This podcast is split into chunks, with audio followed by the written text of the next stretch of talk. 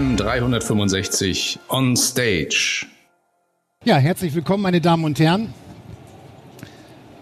Mein Name ist Thomas Haukje. Äh, ich habe einen Vortrag für Sie vorbereitet, die Renaissance der technischen Versicherung. Ähm, heute ist es schon sehr technisch, also ich habe das relativ selten, dass ich mal mit dem Headset irgendwo ähm, vortragen darf. Da ist auch eine ganze Menge hier aufgebaut. Ähm, so, und warum Renaissance der technischen Versicherung? Das ist zumindest aus meiner Brille eine der ganz wenigen Versicherungssparten, wo seit einigen Jahren und ich glaube auch in der Zukunft weiterhin die Post abgehen wird. Ähm, hat sicherlich was damit zu tun, dass die technische Entwicklung, sage ich mal, sehr dynamisch voranschreitet, aber insbesondere auch in den letzten Jahren gebaut und montiert wurde in Deutschland und auf dem gesamten Planeten äh, und natürlich auch diese Sparte davon profitiert hat und eben halt auch eine der ganz wenigen Sparten, wo wir eben halt massiv Prämienwachstum hatten. Aber dazu sage ich nachher noch ein bisschen mehr. Einmal ganz kurz über uns, äh, Firma Nordwestasseguranz. Wir sind eine norddeutsche Firma, Hauptsitz in Bremen, beschäftigen rund 240 Kolleginnen und Kollegen, haben rund 160 Jahre auf dem Buckel, sind Inhaber geführt und äh, haben eben halt noch eine ganze Reihe von Ingenieuren und Juristen in der Gruppe. Warum wir Ingenieure beschäftigen und gleichzeitig Juristen und was das mit technischen Versicherungen zu tun hat, dazu gehe ich nachher auch noch ein bisschen intensiver ein. Wo tummeln wir uns? Äh, insbesondere im Bereich erneuerbare Energien. Das ist eine Sache, die uns viel Spaß macht. Maritime Wirtschaft, also wenn auf dem Wasser gebaut wird oder Kabel oder Pipelines verlegt werden. Energiewirtschaft finden wir total spannend. Da gibt es wahnsinnig viele Netzprojekte, die dort laufen. Ähm, und eben halt in der Bauindustrie, aber auch im Bereich Luft beziehungsweise auch Raumfahrt. Und Raumfahrt werde ich nachher auch noch etwas dazu sagen, wie ein, ein kleiner Überspannungsschaden auf einmal zwei Millionen kosten kann. Wie immer zur Geschichte ein ganz kurzer Rückblick, aber ich möchte mit Ihnen eigentlich nach vorne gucken und nicht nach hinten. Das ist die älteste Versicherung, die Transportversicherung ist, das wissen mit Sicherheit alle hier von Ihnen. Um 1900 ging das los mit, äh, ja, wo man gesagt hat, okay, Maschinen gibt's. Äh, äh, mit der Industrialisierung hatte dort den vollen, vollen Lauf. Also ist man dort angefangen mit der Maschinenversicherung, dann ging es immer weiter. Äh, irgendwann hatte man die Telefone, hat gesagt, super, machen wir Elektronikversicherung. Und für die Leute, die diese Dinge hergestellt haben, wir gesagt, okay, wir gehen hier Risiken ein, dann brauchen wir eine Garantieversicherung. Und beim Bau passierten auch andere Sachen, als dass es nun mal abgebrannt ist. Dann haben wir gesagt, okay, da brauchen wir auch ein breiteres Deckungskonzept. Machen wir eine Bauleistung. Und irgendwann ist man tatsächlich auch auf die Idee gekommen, das mit einer Betriebsunterbrechung zu, zu kombinieren. Welche Versicherungsarten haben wir im Bereich der technischen Versicherung? Im Wesentlichen fünf. Ähm, ich glaube, wenn man da aber eine Tiefenbohrung macht, sind das deutlich mehr. Äh, das eine Thema ist Elektronikversicherung. Ich glaube, das kennen wir alle. Der Bereich der Elektronikpauschalversicherung, wo wir zu den Unternehmen gehen und sagen, komm, wir packen alles in einen Topf. Wir bilden eine Versicherungssumme, machen eine Prämie, versichern eventuell noch Daten und Datenträger mit äh, und machen eventuell noch eine kleine BU-Versicherung drauf. Ganz wichtig eben halt, dass man das auch mit dem Thema Cyber, da gab es heute ja auch schon einen Vortrag, ich glaube von Herrn Dr. Eriksen, äh, dass man da auch dementsprechend prüft, wie das miteinander zu verbinden ist. Im Bereich Maschinen da gibt es einmal den Bereich stationäre Maschinen, also was weiß ich, zum Beispiel Druckereimaschinen, aber eben halt auch Fahrbargeräte. Da gibt es von den Deckungskonzepten erhebliche Unterschiede, die man kennen sollte. Bauleistungsversicherung, ein, eine sehr stark nachgefragte Versicherung in den letzten Jahren aufgrund des Baubooms. Das gleiche eben halt auch für Montageversicherung. Sagen wir, deutsche Industrie geht ins weltweite oder baut weltweit, sagen wir, ihre Maschinen auf und braucht eben halt dementsprechend hier auch Deckungsschutz, um die Konzerne wollen natürlich auch ihre Garantien und Gewährleistungen, wenn sie neue Produkte ausliefern, natürlich auch rückgedeckt haben. Elektronikversicherung, ich glaube, da hat jeder von Ihnen schon mal damit zu tun gehabt. Er kennt es, ich möchte nicht in die Details eingehen. Ist ja letztendlich wichtig. Äh, äh, es ist eine Allgefahrenversicherung. Grundsätzlich, sage ich mal, ist erstmal alles gedeckt. Versicherer muss im Fall der Fälle belegen, äh, äh, dass es nicht gedeckt ist, also muss den, muss den Ausschluss dementsprechend muss ich auf, auf benannt, also auf den, den, den Ausschluss beziehen. Ähm, gesagt, grundsätzlich eben halt sehr einfach, wird auch häufig dementsprechend wird weiter, wurde weiterentwickelt zu dem Thema Handyversicherung und so weiter und so fort. Das ist ein, ein Bereich, der, sag ich mal, sehr stark angepasst wurde auf das, was da passiert. Ich glaube, ein Thema, das ich immer spannend finde, ist das Thema Schadenbeispiele. Nämlich hier Regenwassereintritt im Schaltschrank, weil viele Kunden haben auch in den letzten Jahren meine Sans Elektronikversicherung und Schaden in Frage gestellt, haben gesagt, mein Gott, ähm, brauche ich das überhaupt noch? Die elektronischen Geräte werden immer günstiger. Äh, ähm, ist das nicht eine Versicherung, auf die man verzichten kann? Äh, unserer Erfahrung nach nicht. Äh, zum Beispiel eben halt hier nur ein bisschen Regenwasser verursacht einen Schaden von 6000 Euro. Und ich glaube jetzt als nächstes eine Sache, was vermutlich jeder schon mal in der Zeitung gelesen hat. Ähm, sag mal, wenn man dann dementsprechend Straßenbahnbetriebe als, als Kunden hat oder vielleicht auch kleinere Banken äh, oder eben halt ansonsten Unternehmen, die sich mit Ticketautomaten oder sonstigen beschäftigen. Sag mal hier dieses berühmte Thema, dass man irgendwelche netten, freundlichen Leute mit der Gasflasche kommen, äh, das Gas in diesen, in diesen Kassenautomat entweichen lassen, mit dem Streichholz oder wie auch immer da rangehen, ähm, um dann dementsprechend hier das Gerät zu knacken, um nicht nur, äh, und vor allem das Thema ist, das Bargeld ist weg, das ist eine Sache, aber das Gerät, was dann eben halt hier neu beschafft werden muss, sind 10.000 Euro, ist auch eine Sache, wie ich immer so schön sage, ist, äh, Versicherer sind nicht schadensfroh. Ähm, also die Versicherer reißen einem nicht unbedingt, sage ich mal, diese Risiken aus der Hand, aber sagen wir eben halt ein praktisches Anwendungsbeispiel, wo es einen hohen Bedarf gibt für Elektronikversicherung, ist zum Beispiel alles rund um jegliche Form von Kassenautomaten oder eben halt auch Geldautomaten. Maschinenversicherung stationär, ich sage mal alles möglich von der Druckereimaschine bis hin zu sonstigen großen Produktionsanlagen. Auch hier Schäden unvorhergesehen, die von außen eintreten oder an den versicherten Sachen eintreten. Ähm, es gibt da immer ein wesentliches Thema, das vergisst immer gerne der eine oder andere bei stationären Maschinen, sind die klassischen Feuergefahren nicht mitversichert, sondern ausschließlich hier dementsprechend ähm, Schäden an, dem, an der Maschine an sich oder aus der Maschine heraus. Aber es ist eben halt keine diese berühmten Flexer-Gefahren, sind auch nicht erfasst, sondern die muss man in die Sachpolice einbauen. Maschinenversicherung Faber. Hier haben wir wunderbare, ich nenne es immer so schön, Vertriebsgehilfen, ähm, die uns dabei helfen, diese, diese Deckung zu platzieren. Ähm, weil üblicherweise, sage ich mal, ist die Maschinenversicherung für Bagger, für Kräne, für was auch immer eine Auflage heutzutage der Leasinggeber und der Banken. Ähm, ich sage mal, auch hier kann es sinnvoll sein, über Kooperationen nachzudenken weil das eben halt dementsprechend großer Hebel sein kann. Ich sage mal, das ist eine Deckung, die üblicherweise bei jedem Kunden erwartet wird und auch verlangt wird, die der Versicherer bestätigen muss, dass es da ist, weil ansonsten gibt es schlicht und ergreifend die Finanzierung nicht oder den Leasingvertrag nicht. Ähm, auch deshalb ist das, sage ich mal, eine Sparte, die, die sage ich mal, sehr stark ähm, gewachsen ist in den letzten Jahren.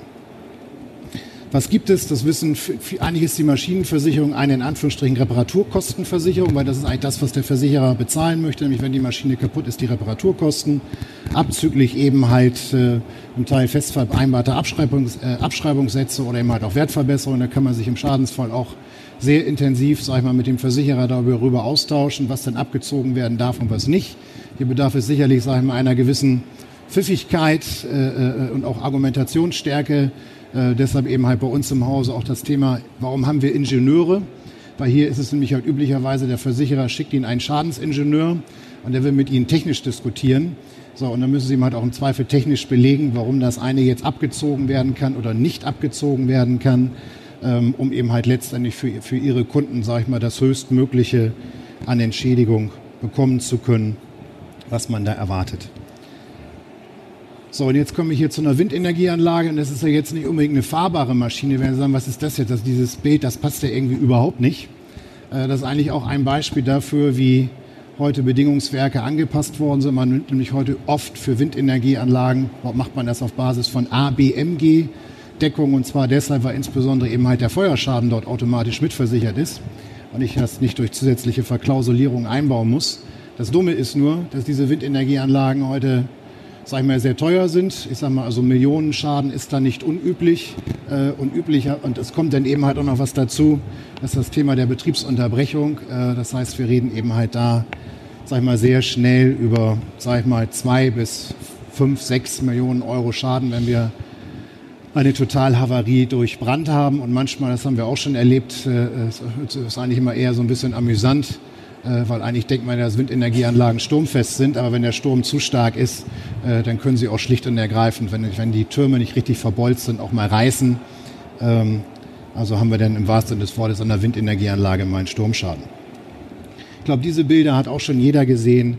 Stichwort äh, äh Baumaschine, die dann mal äh, von dem Schwerkraft in anderer geplanter Art und Weise, äh, ich sag mal, eben halt hier Gebrauch macht und das kann eben halt auch schnell teuer werden. Und das ist eben halt üblicherweise eine wichtige Deckung für die Finanziers dieser Maschinen.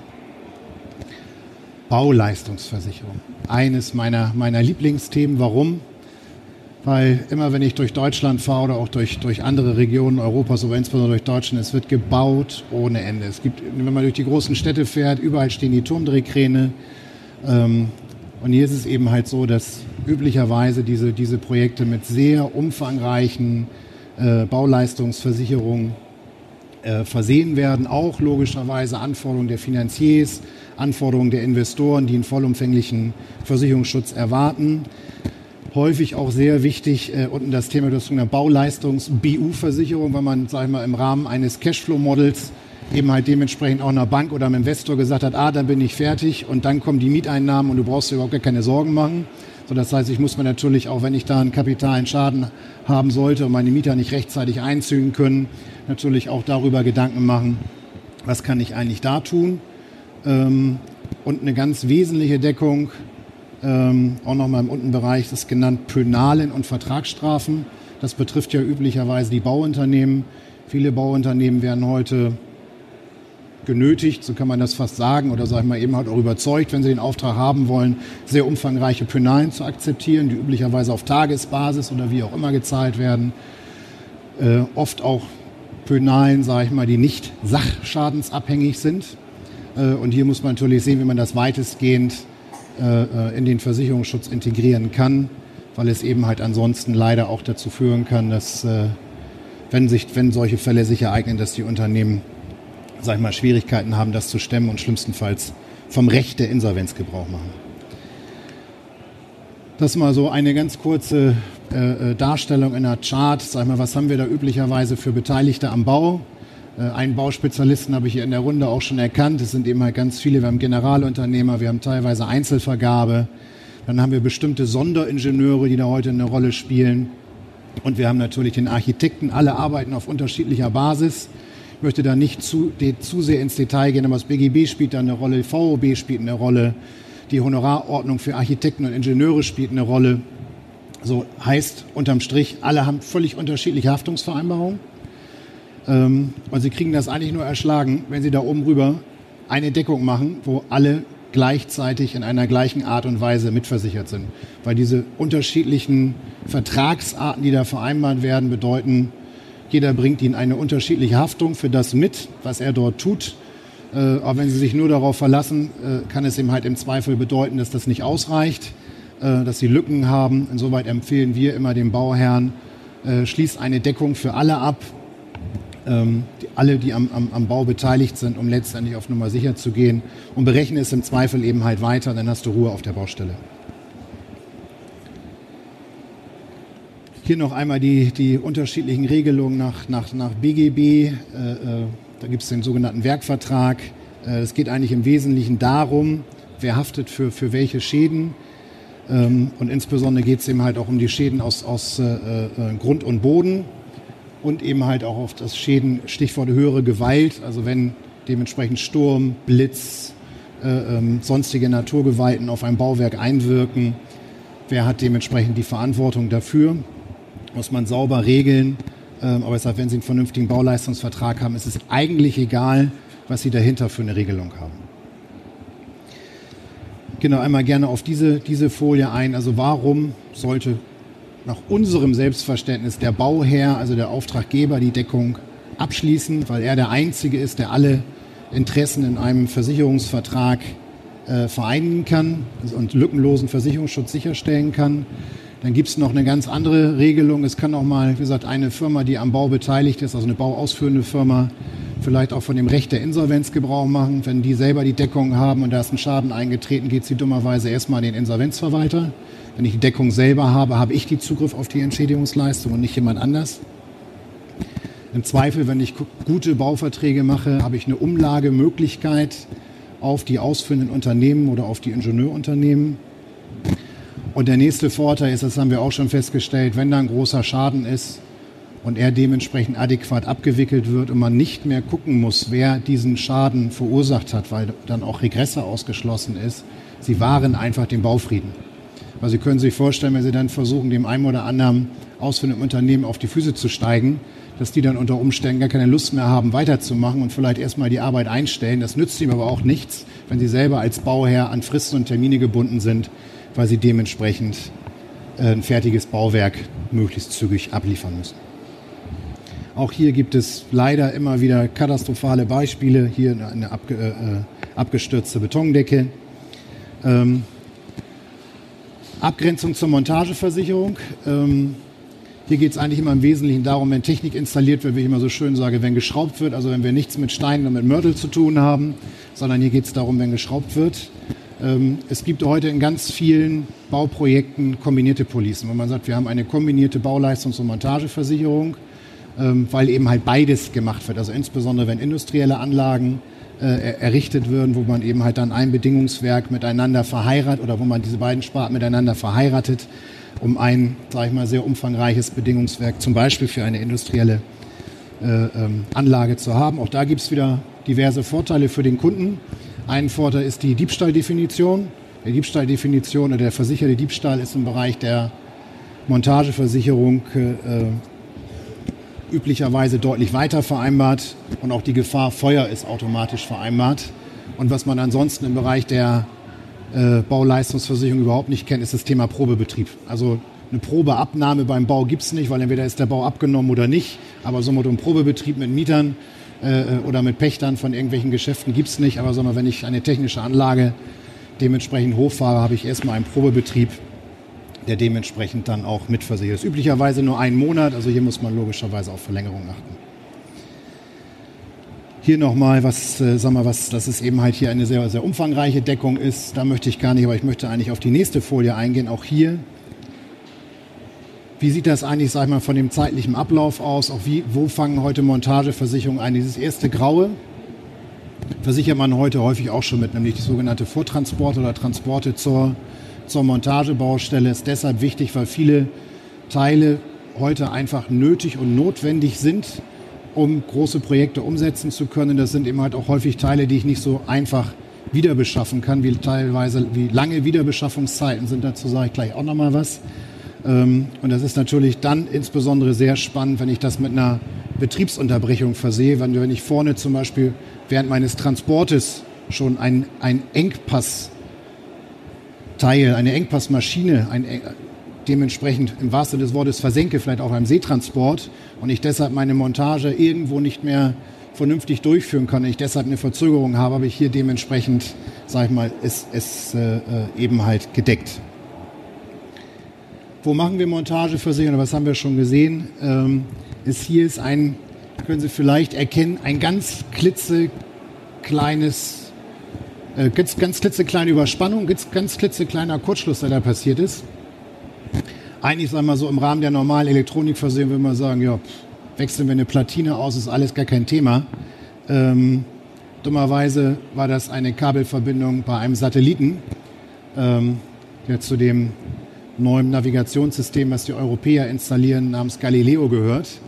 Ähm, und dann kam es nicht mehr durch die Abnahme, weil dann nämlich eine ESA sagt, das stellen wir uns ein bisschen anders vor. Ähm, wir möchten definitiv einen Satelliten haben, wo vorher nichts passiert ist, bevor die ins All schießen, weil wenn er da oben angekommen ist und er nicht funktioniert, äh, jemand zur Reparatur nach oben schicken geht nicht. Also sorgt, sorgt, sorgt euch darum, dass das dementsprechend vernünftig ist. Ähm, und das ist ein Beispiel, wo ein ganz kleiner Kurzschluss mal eben zwei Millionen Euro kosten kann. Turmsegment für eine Windenergieanlage. Können Sie sich vielleicht daran erinnern, Stichwort Transport. Wenn Sie einen Kunden haben, der irgendwo einen Windpark auf diesem Planeten bauen möchte, der darauf angewiesen ist, dass diese Türmchen irgendwo ankommen, weil ansonsten kann er da oben den Rest der Anlage nicht drauf ersetzen. Wenn der beim Transport, das ist in diesem Fall beim Verladen im Hafen, da gibt es ferngesteuerte Fahrzeuge, sogenannte SPMTs, wo die hinten die draufladen und dann werden die mit einer Fernbedienung äh, äh, dementsprechend dann bewegt und werden dann in den Bauch eines, eines großen Schiffes gefahren. Äh, hat nur in diesem, diesem Fall nicht so ganz super geklappt. Ähm, da ist dann nämlich eben halt der Turm einfach mal runtergekullert. Und Sie können sich vorstellen, wenn sich 40, 50 Tonnen Stahl auf einmal bewegen und selbst wenn es nur zwei Meter runter ist, äh, dann haben sie dann eine Beule drin und dann brauchen sie das auch nicht mehr nutzen, weil dann schlicht und ergreifend die Standfestigkeit gefährdet ist. Weiteres Beispiel von, wo, was können für Schäden passieren, auch wieder mal so ein ganz kleiner Kabelschaden. Ähm, bei uns oben in Norddeutschland werden äh, an der Küste werden Offshore-Windparks errichtet, äh, eine neue Form der, der Energieversorgung. Ähm, da sind einfach in drei Kabel, die muss man allerdings sagen, das kann man hier schlecht erkennen, die sind ungefähr so dick wie mein Arm. Ähm, die hat man nicht richtig ähm, abisoliert dann ist da Wasser eingedrungen.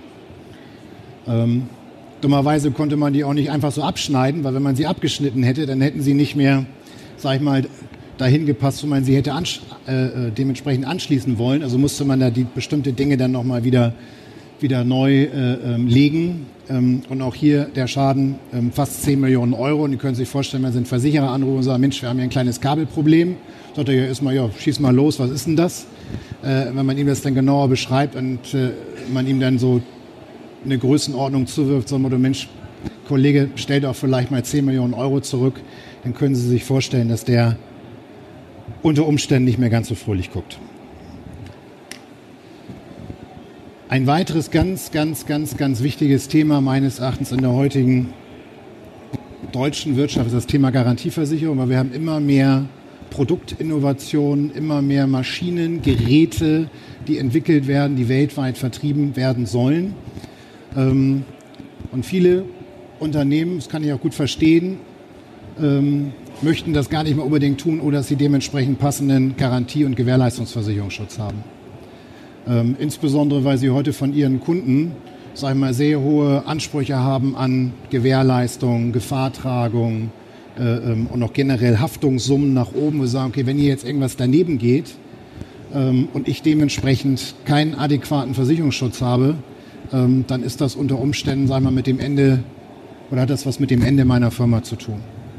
Dieses Thema Garantieversicherung, Gewährleistungsversicherung, insbesondere auch teilweise Sachschaden unabhängig, also deutlich weiter als das, was man üblicherweise äh, ähm, unter dem, unter dem Bereich der, der, der Garantieversicherung versteht. Also hier sehr weitreichende Deckung zu konstruieren, die auch, wo ich immer so schön sage, muss man dem Kunden immer halt auch sagen, okay, wenn du so eine Deckung haben willst und wir einen Anbieter dafür finden, dann ist aber dummerweise die Prämienberechnungsgrundlage nicht im Promille, sondern sie ist üblicherweise im Prozent. So, aber das sind dann eben halt auch Themen, die, sag ich mal, vielen Kunden die Sicherheit geben, bestimmt überhaupt ihre Produkte in Umlauf zu geben. Ähm, hier noch einmal das Thema Abgrenzung Sachversicherung, wo, wo sag mal, der Versicherungsschutz in, der, in den technischen Versicherungen ist eben halt deutlich weiter, weil wir hier eine Allgefahrenversicherung haben. In bestimmten Bereichen ist äh, das Diebstahlrisiko nur eingeschränkt mit versichert, Krieg und Kernenergie natürlich gar nicht. Ähm, wesentliches Thema auch das, ist das Thema Betriebsunterbrechung, insbesondere die technische Betriebsunterbrechung ähm, wo man sich üblicherweise auf einzelne technische Betriebseinrichtungen bezieht, äh, üblicherweise Engpassmaschinen und ich zeige Ihnen auch mal warum. Weil es muss ja nicht unbedingt meine Halle abbrennen oder, oder sonstiges Katastrophales passieren, sondern ich kann auch schlicht und ergreifend kapitalen Schaden zum Beispiel an einem meiner Generatoren haben äh, ähm, oder zum Beispiel an einem Industriedampfkessel, wenn ich den dann dementsprechend in meinem Betrieb ähm, eingesetzt habe. Hier sehen Sie aktuelle und ich glaube, Sie sind noch in Teilen zu optimistisch, aktuelle Lieferzeiten, wenn Sie sowas neu bestellen. Also Sie können sich vorstellen, wenn Ihnen Ihr Dampfkessel um die Ohren fliegt, ähm, Sie aber ansonsten kein, kein, sagen wir dafür im Zweifel keine separate Deckung haben, weil es ein reiner technischer Schaden ist, aber eben halt keiner, keiner der nach, nach der Feuerversicherung gedeckt ist und Sie darauf drei bis zwölf Monate warten müssen und solange Ihr Betrieb stillsteht, ist das auch eine Sache, die Sie im Zweifel nicht ganz lange durchhalten können. Ich habe das auch noch einmal hier mit Zahlen hinterlegt, damit man auch da mal ein Gefühl hat, einzelne Unternehmen haben eigene Kraftwerke oder Petrochemie haben wir ja gerade einen größeren Schaden gehabt vor einiger Zeit im Süden Deutschlands, ähm, dass man da mal sehen kann, was heißt das eigentlich, wenn wir hier einen Tag oder einen Monat Betriebsunterbrechung haben. So, wenn die eine petrochemische Anlage ausfällt, dann sind sie locker, locker pro Tag mit einer Million dabei. So, das heißt, sie haben locker 30 Millionen pro Monat im Feuer. Und selbst bei einer kleinen Druckerei, wenn Sie heute, sag ich mal, hochmoderne, ausgelastete Druckereien haben, können das schon Tagesentschädigungen sein von 200.000 Euro. Das heißt auch da 6 Millionen, äh, die da pro Monat im Feuer sind. Und wenn Sie sich vielleicht mal die Bilanzen Ihrer Kunden angeguckt haben, ähm, dann wird man üblicherweise feststellen, dass viele Druckereien nicht unbedingt 6 Millionen Euro Jahresertrag im Jahr haben, sondern darunter liegen. Also kann man sich dann schon ausrechnen, was das im Fall der Fälle bedeutet, wenn die mal einen Monat ihre Maschine nicht einsetzen können. Also hier Unterbrechungszeiten, Haftzeit, äh, ähm, wie das dementsprechend funktioniert. Ich glaube, da sind Sie alle absolut firm drin. Ich möchte noch mal auf ein weiteres Thema kommen, das ist die Mehrkostenversicherung, eine Möglichkeit für den Kunden, Kosten zu sparen. Wenn er sagt, ich möchte keine volle Betriebsunterbrechungsversicherung ein, äh, einkaufen, weil der entgangene Gewinn ist mir eigentlich relativ egal. Aber wenn ich einen Schaden habe, habe ich erhebliche Mehrkosten. Ich nenne Ihnen ein Beispiel. Äh, privater äh, Schienenpersonennahverkehr. Haben Sie Verpflichtungen übernommen, dass Sie jeden Tag die Bahnlinie betreiben. Und das müssen Sie auch tun. Aber wenn eine Ihrer, Ihrer Triebwagen ausfällt oder einer Ihrer, Ihrer, Ihrer, Ihrer Züge, ähm, dann ist das zwar, haben Sie auch erstmal vielleicht unter Umständen haben Sie dann vielleicht auch ein Ertragsproblem, aber viel wichtiger ist, dass Sie sofort eine Ersatzlok bekommen oder einen Ersatztriebwagen, weil Sie müssen schlicht und ergreifend den Betrieb aufrechterhalten, weil ansonsten haben Sie üblicherweise auch Strafzahlungen, die Sie gegenüber sag ich mal, öffentlichen Behörden dann, dann zu leisten haben. Und deshalb ist für die üblicherweise nur eine sehr propere und vollumfängliche Mehrkostendeckung notwendig, wo die einfach sagen, okay, wenn ich einen, einen kapitalen Schaden am Triebwagen oder Lokomotive habe, ich dementsprechend meine, meine Mehrkostendeckung habe, ich bei Siemens Dispolog anrufen kann und die mir innerhalb von 24 Stunden was auf den Hof stellen, mit dem ich meinen, meinen, meinen Betrieb sicherstellen kann, dann reicht mir das völlig aus. Weil dann sind auch die Einnahmen, die man ansonsten aus, dem, aus den verkauften Bahnfahrkarten bekommt, dann, dann automatisch gegeben. Hier noch einmal ein, paar ganz, sagen wir, das vorhin schon dargestellt, also mal, wo kann man das äh, dementsprechend, wo hat sich das weiterentwickelt? Sagen wir, technische Versicherungen spielen heute auf dem Wasser eine Rolle. Technische Versicherungen spielen heute im Bereich der Geothermie eine Rolle. Geothermie ist wiederum was dahingehend Besonderes, dass es da nicht nur darauf ankommt, sag ich mal, eine Bohrung zu versichern, also eine Bauleistung, die mehrere tausend Meter in die Tiefe geht, haben üblicherweise Versicherer auch total viel Lust drauf. So wenn die so Worte hören, so dass das Bohrgerät verlustig geht, also Loss in Hole äh, und sonstiges, dann halten die das für Vergnügen auch kaum noch aus. Und man dann sagt, wir kombinieren das mit einer sogenannten Fündigkeitsversicherung. Also lieber Versicherer, ob du trägst das Risiko mit, ob da unten heißes Wasser gefunden wird, ja oder nein, und dann noch in der richtigen Fließgeschwindigkeit, dann dünnt das den Markt auch schon erheblich aus. Aber eben halt auch hier sind die technischen Versicherungen genauso wie im Bereich Offshore-Wind, das sind Business Enabler. Das heißt, ohne diese Deckung würden diese Projekte überhaupt nicht stattfinden. Es würde kein Investor, keine Bank würde dementsprechend diese Projekte starten, ohne dass es in irgendeiner Art und Weise eine halbwegs adäquate Absicherung dafür gibt. Logischerweise mit teilweise sehr, sehr hohen Selbstbeteiligung. Da reden wir nicht über kleines Geld, also nicht das, was man so elektronisch, Elektronik-Pauschalversicherung, ein paar hundert Euro oder sowas, sondern hier reden wir teilweise über sechsstellige oder siebenstellige Beträge an Selbstbeteiligung. Aber das sind eben halt noch Beträge, die eine Bank oder die, die ein Investor kalkulieren kann. Aber sagen wir, ohne den Support der Versicherungswirtschaft ist das nicht möglich. Und hier muss man auch sagen, macht die, macht die Versicherungswirtschaft, hilft auch da bei einer sag ich mal, Energiewende mit, weil wenn sie solche Projekte nicht unterstützen würde, würde es dementsprechend auch nicht eine, eine steigende Anzahl von, von grünem Strom geben. Über Wind hatten wir schon gesprochen. Cyber meistens auch eine ganz wichtige Sache, wie man heute dann sieht, wie man diese Dinge miteinander kombiniert. Weil schlimmstenfalls einen Cyberangriff funktioniert vielleicht rein, ist der Elektronik nichts passiert, aber ist vielleicht der Maschine auch nichts passiert, aber sie arbeitet einfach nicht. Und das äh, würde dann eben halt, weil wir eine Sachschadendeckung ja üblicherweise haben, für den Schadensfall nicht ausreichen. Unsere Freunde, von denen ja auch einige Paar hier im Raum sind, die Versicherer. Die haben natürlich auch ihre Einstellung zum, äh, zum technischen Versicherungsgeschäft. Was sehen wir da momentan oder was sehen wir höchstpersönlich? Ähm, viele Jahre lang wurden, das ist auch wieder gut eigentlich für den technischen Versicherungsmarkt, viele Jahre lang wurden insbesondere Elektronikversicherungen, Maschinenversicherungen sehr ausgefeilte Property-Deckung einfach integriert. Und man sagt aber, okay, dein Maschinenpark mit den Maschinenschäden, das packen wir da mal mit rein, machen 100.000 Selbstbehalt, aber du brauchst gar keine separate Maschinenversicherung mehr. Das kassieren wir mal in unserer Deckung mit ein. Wie Sie alle wissen, ist im Sachversicherungsmarkt gerade eher eine Trendwende zu erkennen. Versicherer gucken sich genau ihre Portfolien an, versuchen höhere Prämien zu, zu bekommen, versuchen ihre Anteile zu reduzieren und gucken natürlich auf den Inhalt der Versicherungspolice. Und dann stellen Sie fest, Moment mal, da haben wir ja auch Risiken in unserer Sachversicherungsdeckung, die gar nicht das klassische Sachversicherungsgeschäft darstellt. Ähm, also lass uns doch mal gucken, wie wir das hier wieder rausbekommen. Also wo man hier dann wieder die, die, die, die Stücke der technischen Versicherung, die man viele Jahre lang in Allgefahrendeckung ähm, im Sachversicherungsbereich integriert hat, die schneidet man gerade wieder raus und versucht die separat auf die Beine zu stellen. Nächster Punkt, ähm, wo die technischen Versicherungen auch wieder, wieder zum Zuge kommen. Versicherer versuchen insbesondere in bestimmten Regionen, nicht Deutschlands, sondern eher in anderen äh, Regionen auf diesem Planeten, ähm, ihre Naturgefahren in den Griff zu bekommen. Das hat auch jeder schon irgendwie erlebt, dass es irgendwie was mit Hurricane und Taifun und sonstigen Sachen gibt oder auch generell, sag ich mal, starke Stürme, Niederschläge, ähm, wo man eben halt auch hier versucht, das aus klassischen Deckungen rauszuziehen und da kann natürlich dann auch die, äh, ähm, die technische Versicherung helfen. Das gleiche eben halt aber auch bei Terror, Terrorgefahren, wo eben halt auch Einzelne versuchen hier, sag ich mal, die Limite oder Limite einzuführen um dementsprechend äh, äh, sag mal, ihre Sachdeckung sauber zu bekommen. Was ich sehr spannend finde, ist diese Folie. Insbesondere wenn man sich mal den dritten Strich anguckt. Combined Ratio 2018 unter 87 Prozent.